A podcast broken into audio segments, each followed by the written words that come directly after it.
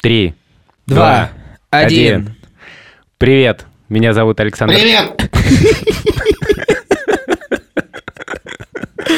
Я люблю работать с профессионалами.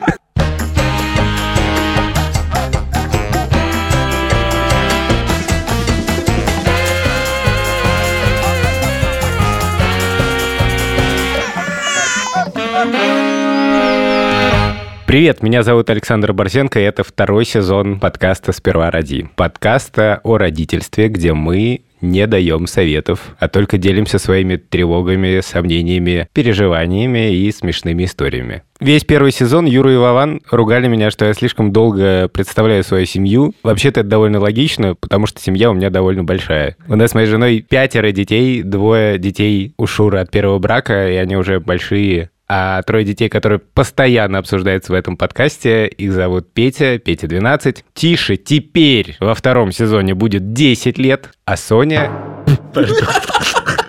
Вы все-таки поменялись с детьми. Простите. Так, так, так. Простите, Соню у Ивана. А Мане 7 лет. А меня зовут э, Юра Сапрыкин. У меня есть ребенок, его зовут Лев, и ему исполнилось полтора года. Я напоминаю вам, что мы ждем ваших писем на нашу почту сперва ради собака Медуза.io или аудиосообщений в телеграм-канал Медуза Loves You. А меня зовут Владимир Цибульский. Голос Вована в этом выпуске звучит очень глухо по техническим причинам. Мы приносим свои извинения за доставленные страдания. У меня есть дочь Соня, ей год и два месяца. Я горячо поддерживаю моих горячо любимых соведущих и надеюсь, что второй сезон будет у нас хорошим. Ну, судя по твоему вступлению, да. Мы очень давно друг друга не видели. За это время в наших жизнях и в жизни наших семей произошло много всего. Например, у Владимира Цибульского на днях был день рождения. Баван, мы тебя поздравляем. Мы считаем, что ты очень хороший человек и хороший отец. Спасибо, спасибо, друзья. Расскажите, что у вас было летом-то вообще? Что происходило, пока мы были на каникулах? Лева заговорил. Господи. В его лексиконе сейчас где-то пять слов. Это, конечно же, трактор. Да, это понятно. Он говорит «тах-тах». Прекрасное Вот так. произношение, Юр. Слово поезд, но потом там мама, папа, и еще есть слово заяц, которое он э, давно выучил. Транспорт и родители 50 на 50, и еще немного... Нет, сначала транспорт, как бы, а потом уже мама и папа.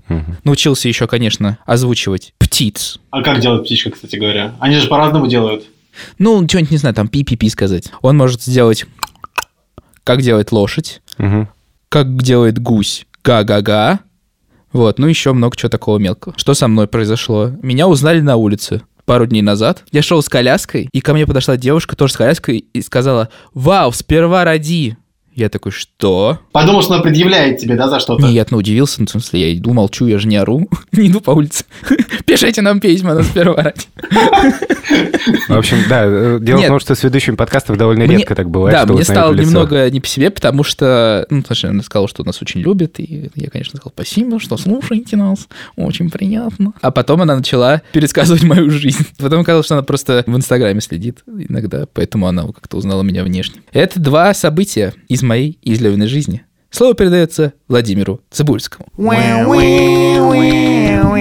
У меня, значит, новости такие. Соня умеет ходить и очень хорошо причем. Раньше интересовала одна вещь, это была еда, а теперь две вещи. И вторая вещь – это ходить. Слушай, а это стало проблемой? Безусловно, потому что она ходит туда, куда она хочет, а не куда ты хочешь. Ну, в коляске она стала меньше ездить. То есть раньше она могла просто ехать и ехать и ехать и ехать, а теперь ей нужно идти и идти. Причем, знаешь, в рандомные места абсолютно. Это еще абсолютно смешно, потому что Лева тоже ходит и тоже все время не хочет ехать в коляске, а хочет идти пешком. И у нас 10 минут от дома до парка идем, а обратно Лева хочет идти пешком. И обычно прогулка там из 10 минут превращается в часовую прогулку. И я помню, что как-то я созвонился днем с Верой, и она говорит, ну, мы сейчас типа, через 5 минут идем домой. Потом мы звоним через 2 часа, и она говорит, типа, ну, мы метров на 5 сдвинулись с места, где стояли.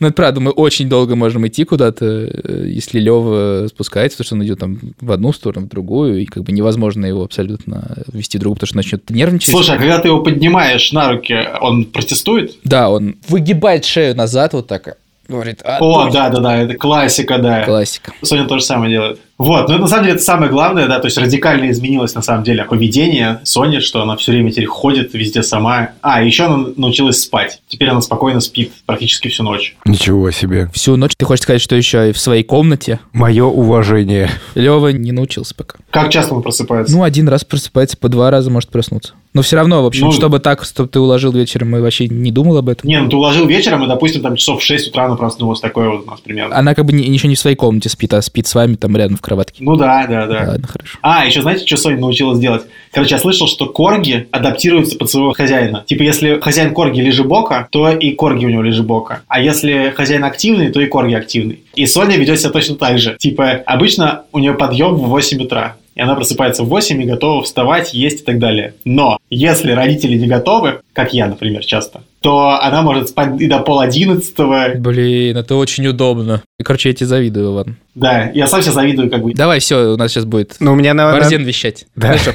До наша, до конца наша подкаста. птица-говорун. У меня на самом деле нет особых новостей, потому что понятно, что когда дети постарше, то нет вот таких вот событий. Понятно, что если ребенок заговорил, это фундаментальное событие. Если ребенок пошел, это тоже невероятное событие. Но Тише исполнилось 10 лет. Ну, дети вообще, мне кажется, чуть-чуть подросли. Маня изменила имидж. У нее теперь короткая прическа, и она теперь ходит всегда с татуировками. А как вы отмечали день рождения? Мне приятно, Секрет? что ты просто решил не сосредотачиваться на такой мелочи, как татуировка у семилетнего ребенка. На самом деле это такие стикеры, такие сердечки на щеках. Переводилки. Да, да, да, но надо сказать, что это переводилки довольно мощные, в смысле, что они держатся, и это очень смешно. Но у Мани они прямо на лице, как у рэперов Фейса. Love hate. Ну, не love hate, это просто два сердечка, типа love love. Но дело в том, что дети сейчас отправились в новую музыкальную школу. И Шура, перед тем, как идти знакомиться с учительницей фортепиано, все-таки Мане щечки оттерла. Но через день после встречи у нее уже были новые тату. Нотки. Нет. Нет, тоже сердечки. А сегодня мы обсуждаем сразу, без подготовки, с места в карьер очень сложную тему, которая в рабочем варианте называется так. Папа голый И пьяный. курит. На самом деле мы хотели бы обсудить, что можно и что нельзя делать при детях. Что из того, что ты делал летом, пока у нас были каникулы, ты бы не стал делать при детях? Но на самом деле я этим летом довольно сильно заморочился по курению, потому что вообще-то мы с Шурой не курим. Мы оба курили, и когда был Петя маленький, мы все еще курили. Но потом, когда уже родился Тиша, мы как-то решили в один прекрасный день, вот по классике, с Нового года прекратить курить. Представьте себе, мы с тех пор... Представьте себе. Представьте себе. Вы понимаете, что вы обесцениваете сейчас мои чувства? Я вам рассказываю о некотором подвиге, а вы смеетесь. Подвиг заключается в том, что вы бросили курить. Да, да, Но Я тебя видел курящим потом 200 раз еще. Подожди, я еще не закончил. Мы три года не курили. А потом, как-то, когда мы поняли, что вот мы такие классные, мы не курим, и все нормально, то мы как будто начали чуть-чуть покуривать. То придут друзья с сигаретами, то еще что-то, то... Ну, понятно, плохая компания. Дурная компания, да. И летом так часто бывает, что мы курим много. Ну, потому что хорошая погода, лето, ты приготовил какой-нибудь шашлык. Я могу себя успокаивать тем, что мы не курим вот как настоящие курильщики. Но реально, когда дети видят нас с сигаретами, все равно это как-то у них запечатлевается. Я спросил своего папы, там, когда мне было лет шесть, что ты делаешь? Он сказал, вот курю сигарету. Вот я его спросил, а как это? Вот он мне дал сигарету попробовать. Говорит, иди, хочешь, вот выкурь, попробуй. И потом я до 18 лет не, не Не брал. мог очнуться просто. Провел в летаргическом сне. Дальше все как в тумане. Ну, то есть сработало реально, то есть я не курил. А что, тебе было плохо? Ну, как-то да. Вообще, когда первую сигарету выкуришь, по-моему, это, ну, неприятное ощущение. Да, да, да. Я делал так же, но без спроса. Но потом, я, я когда покурил, мне не понравилось, я пришел такой и сказал, я покурил. Мама сказала, ну что, тебе понравилось? Я сказал, нет. Вот, вот у меня тоже так было примерно. Охотничьих собак так отучают от капканов. Занимательные факты с Александром Борзенко. Им как бы дают украсть приманку из капкана, они туда попадают, и после этого собаки не берут приманку из капкана. У меня была абсолютно такая же история с водкой. До сих пор помню, что это была настойка на лимонных корках. Я все время приставал к папе. Они сидели просто с моим дядей и пили водку, и мне казалось, что они так довольны жизнью, что, видимо, что-то очень хорошее происходит. Я подошел и стал клянчить попробовать. Ну, папа дал мне стопку. Я попробовал. Честно говоря, я бы не, так не стал делать, наверное, со своими детьми. Я хотел сказать, что я вдруг понял, что вот это покуривание, на самом деле, это я бы хотел вернуть назад. Я бы не хотел, на самом деле, курить при детях. Я понимаю, что, возможно, прятаться может быть еще глупее, потому что они это наверняка почуют и будет как-то тупо. Но в идеальном мире, наверное, просто вообще не стоит. Ну, а зачем люди засовывают в рот какую-то бумажку и ее поджигают? И потом ее сосут. И из, не- из него плется дым. Паровозы. Ты паровоз. А, скажи, пожалуйста, а в итоге ты чего объяснил-то детям? На самом деле, вот у нас не было такого развернутого разговора. Есть генеральное правило, что курить вредно. При этом родители иногда курят. Вот такой потрясающий парадокс. Нормальный финт. Мне кажется, что, возможно, если бы я капитально бы бросил курить, то я бы мог с детьми еще раз про это поговорить как-то пожестче. Вообще, довольно много про это думал этим летом. Буду считать, что это первый шаг на пути к спасению. Так, Юра, а у тебя что такое было? Что-нибудь такое, что ты сделал перед Постыдное? ребенком? Да. Выругался матом, когда Лева был рядом. У меня не было такого эффекта, что я, я выругался и такой, ой, что я говорю. Вот у меня тоже, а теперь я задумался, что вообще-то матом ругаться, может, и не стоит. Есть какие-то мелкие вещи, на которых я стал себя ловить, а именно я это называю про себя солдафонщина. Что когда я разговариваю с детьми, ну вы помните, что меня бесит, когда дети не встают с кроватей, когда мы опаздываем Да, да. По щелчку. и так далее. Меня Ты это что, приводит- зажигаешь, зажигаешь спичку и такой, так. Господи. Меня это действительно выводит из себя. Я остался ловить на том, тем более, что кроме второго сезона «Сперва ради» еще стартовал сезон школьный, что я довольно омерзительно с детьми говорю, когда не встают. Можешь точно изобразить? Сейчас отыграем сейчас. Давай. Пап, ну я не хочу вставать. Можно я не пойду сегодня в школу? Ну, пожалуйста. Ну, папа. подъем! Спасибо вам. Вы понимаете, что это не только ваше время, так что немедленно вставайте. Я очень люблю, когда люди опаздывают. Что-то такое. Или все, тише, быстро вставай. Моя любимая формулировка. Я сказал. Я все время думаю, ты, в принципе, довольно добрый человек. Что за сатана реально в меня вселяется в эти мгновения? То есть логика работает такая. Все свои, и поэтому простительно. То есть не надо держать дистанцию, не надо какую-то изображать светскость. Можно сказать просто так, как ты хочешь сказать.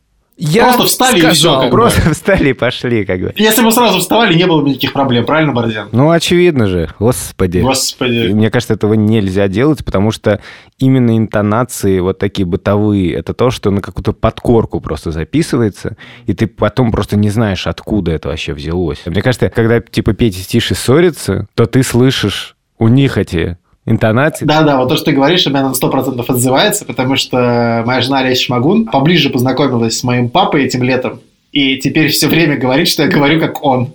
И даже я стал замечать, что я постоянно какие-то такие штуки использую. Как бы. Весь ре- резкий стиль общения, это вот, мне кажется, передалось мне. Вот. И да, и походу у детей реально это все запоминается. И поэтому я теперь боюсь, что у Соли теперь это все запишется, и она будет так разговаривать потом.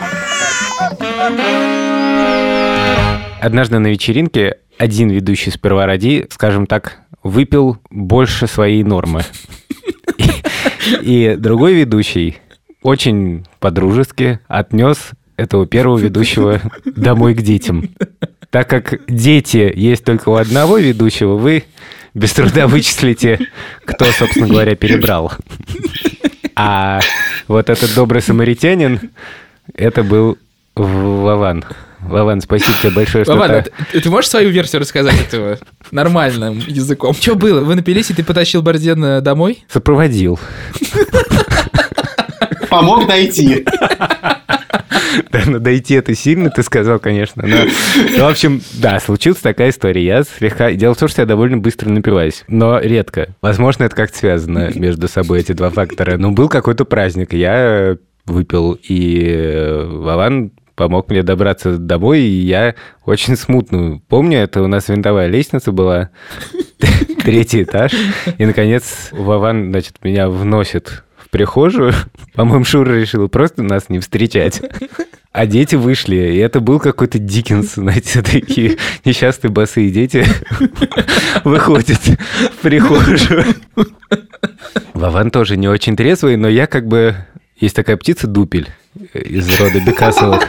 И вот я в него как бы... И была абсолютно шедевральная у Вована формула.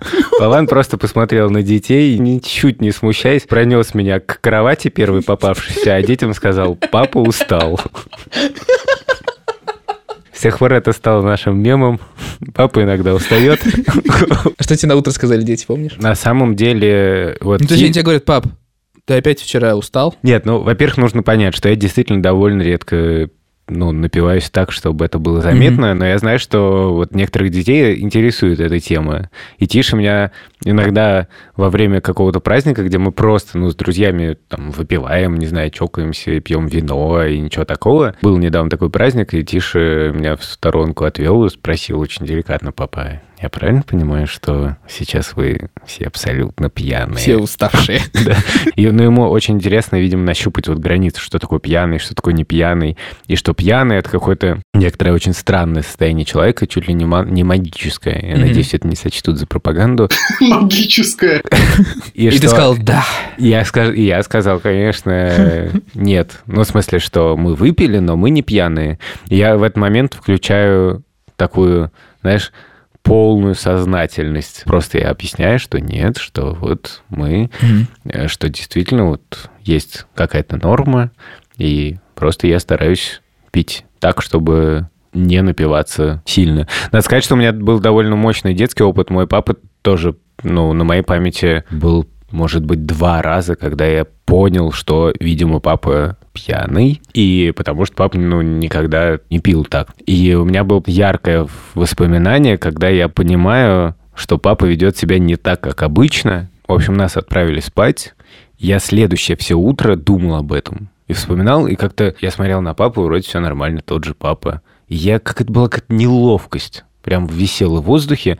И было очень круто, что папа, видимо, почувствовав эту неловкость, посадил меня просто рядом, или я не помню, как это было, но, в общем, папа прямо объяснил, что случилось, что я вчера вел себя немножко странно, потому что я выпил. Мгм. И мне это было тогда прям супер важно. Короче, про это однозначно нельзя сказать, хорошо это или плохо, да, что ты выпиваешь при ребенке. Все упирается в самоконтроль.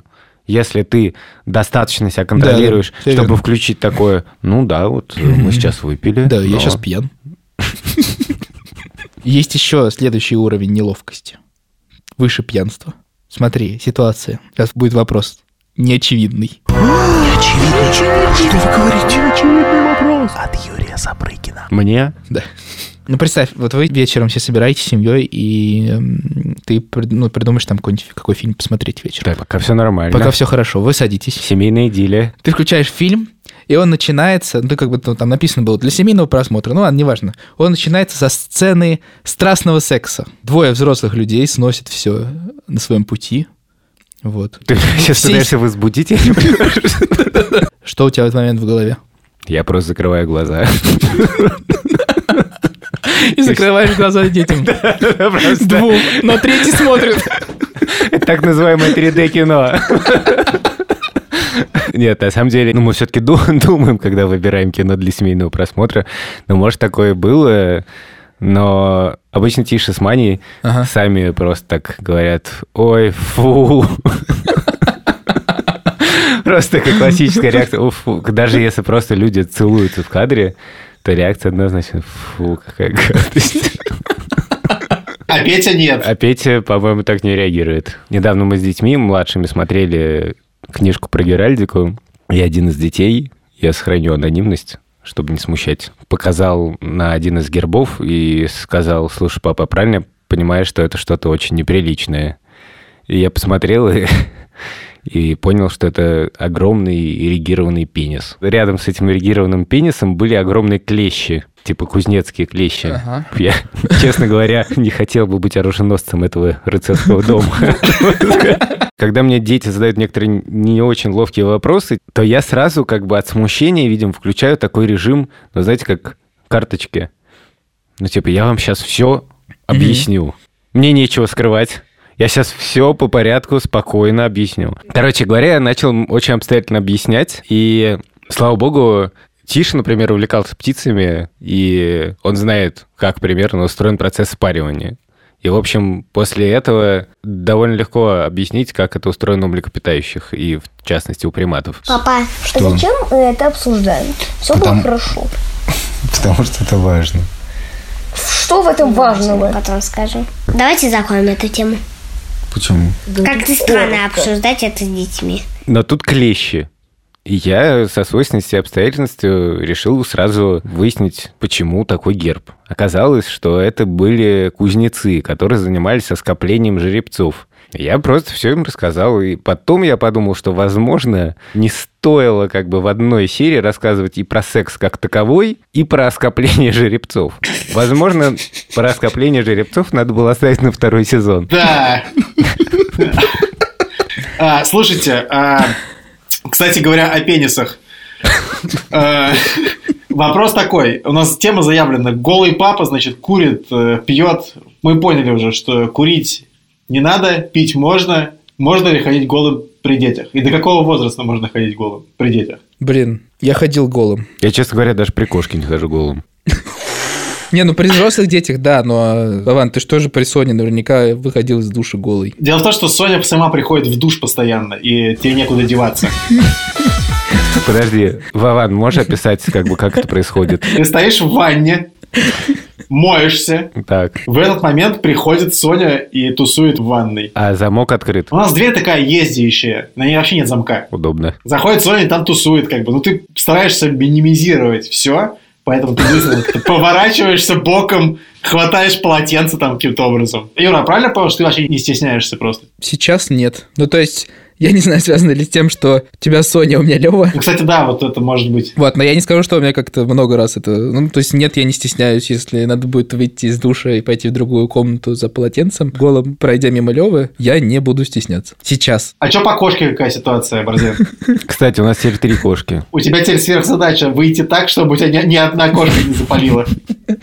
На самом деле, я забыл рассказать об этом в нашей рубрике «Новости». Дело в том, что Ник, наш старший сын Шуркин, спас двух котят. Их реально выкинули слепыми на помойку. И он просто шел по двору, услышал писк и принес, и- ветеринар потом сказал, что им всего день, просто реально Охренеть. какие-то люди взяли их и выкинули. Но у нас есть тяпа, три кошки в доме Тумачи. Они выросли, приучились к лотку и все на свете. Мгм. Одного котенка мы уже отдаем, а второй кот остался. Если кто-то хочет котенка, вы можете его назвать Бисмарк. Пишите нас сперва, ради. Да, пишите, на самом деле, действительно, в Москве можем отдать котика. Как он выглядит-то? А, Опиши, продай его сейчас. Это мальчик. У него как бы имя при крещении Пухля в честь э, героя Gravity Falls. Его назвали в честь свиньи, понятно. Он ну, очень бодрый, веселый, двухцветный, типа черно-белый, и он очень красивый и классный.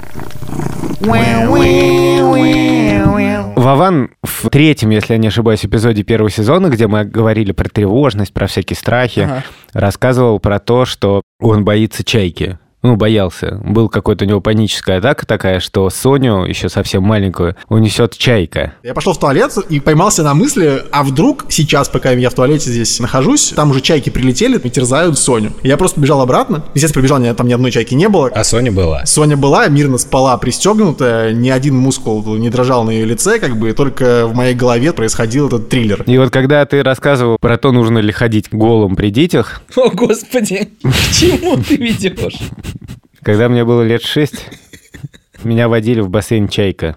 О, Это вообще было чудовищно травматичное действие, потому что я не умел плавать, естественно, единственное из всего класса. Но самое жуткое там было то, что там была раздевалка, и вот мы туда приходили, там переодевались, а вокруг стояли обнаженные пожилые любители водного спорта. И Мне было 6 лет, я как-то не был готов вот ко всему этому зрелищу, честно говоря.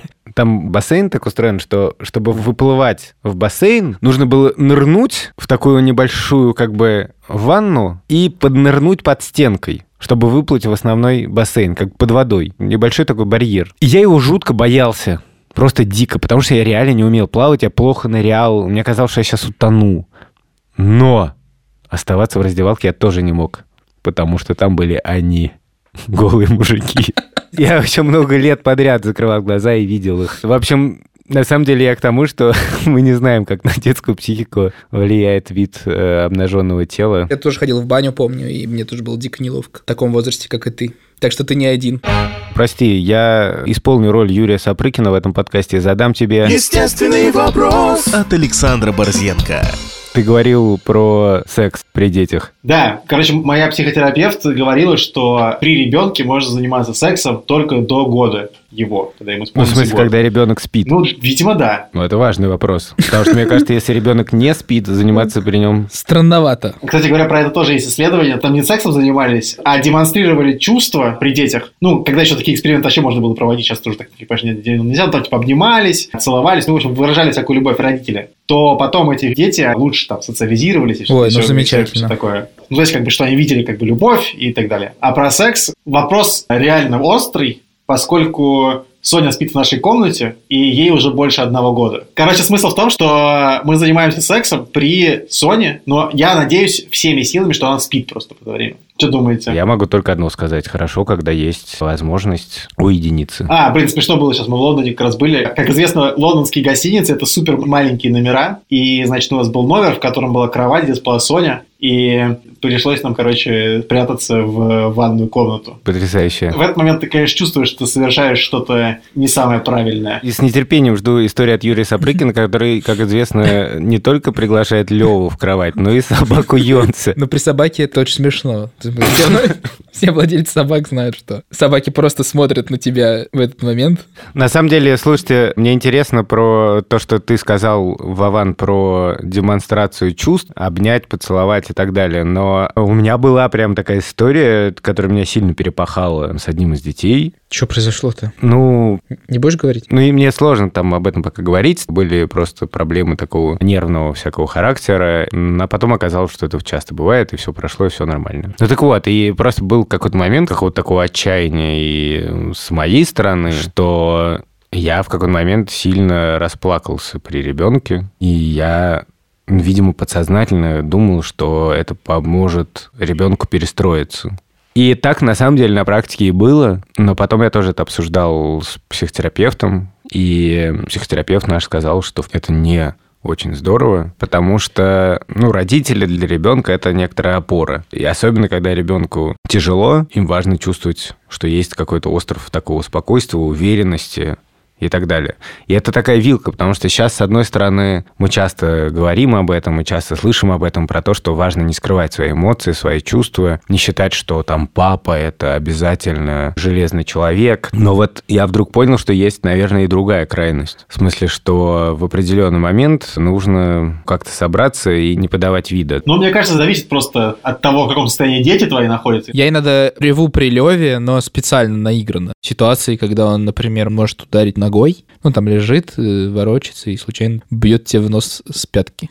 Или что-то бросает, не знаю. Своего Очень сильно, Мгм. да. Я Интересно. делаю так.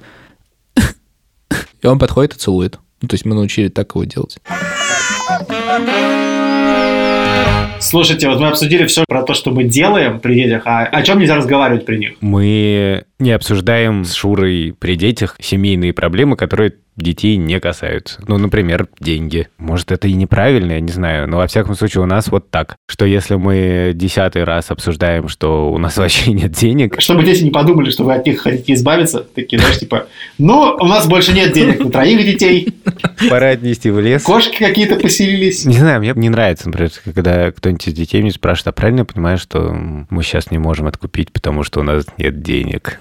Я- Спрашивают, да? Ну, бывает такое, да. Я обычно так говорю, да нет, у нас все просто нормально, просто... Нафига? Да, просто вообще как куры не клюют. Просто не задавай мне таких вопросов, щенок. Просто ешь свой хлеб с маргарином и по Я сказал. Я сказал. Еще про запрещенные темы. Вот про политику, например, там, или про какие-то ситуацию в стране, у нас вообще это не запретная тема. Мы, на самом деле, очень подробно об этом разговаривали в первом сезоне. Если кому интересно, у нас есть эпизод, который называется «А тебя тоже посадят в тюрьму», Да. когда арестовали нашего коллегу Ваню Голунову, мы записали такой специальный эпизод. В общем, тут у нас нет никакого табу. Я не люблю, когда при детях обсуждаются чьи-то личные качества наших каких-то знакомых, особенно, например, если мы при одних детях обсуждаем качество других детей. Я помню, что, например, э, меня немножко травмировало в детстве, потому что считалось, что я очень рассеянный. В частности, однажды я пошел в душ, забыв снять носки. Вместо шапки на ходу он надел сковороду. Заодно постирал, Борзен. Да. Нормально. Ну и меня немножко смущало, когда я слышал, типа, ну что ты как Саша, типа. Серьезно. И у нас такое, в принципе, тоже процветает. Если Тиша перебухает себе кетчупа, то я могу сказать, что ну, давай не, не будешь как Петя. Тебе что, жалко? Я тебя жалко. Есть вещи, которые, как мне кажется, требуют комментария, потому что Возможно, ребенок там услышит, как-нибудь так поймет, на себя как-то приложит, испугается и будет бояться спросить. С вами был подкаст «Сперва ради». Меня зовут Юра Сапрыкин. Меня зовут Александр Борзенко. А меня зовут Владимир Цибульский. Пишите свои отзывы. Над этим выпуском, как всегда, работал наш любимый саунд-дизайнер Ильдар Фаттахов. И довольно грустная новость. Дело в том, что продюсер подкаста «Сперва ради» Лика Кремер, которая, собственно говоря, и придумала наш подкаст и собрала нас вместе, в проекте больше участвовать не будет. И мы бы хотели сказать Лике спасибо огромное. Спасибо, Лика, мы тебя очень сильно любим. Лика, спасибо. А со второго сезона с нами работает продюсер Аня Чесова. Помните, что «Сперва ради» не единственный подкаст «Медузы». У нас есть подкаст «Розенталь Гильденстерн» о русском языке, «Калькулятор» о личных финансах и много других. Их можно найти на сайте, в Apple подкастах, Google подкастах и других приложениях, где можно вообще слушать подкасты. Все, пока. Пока я сказал.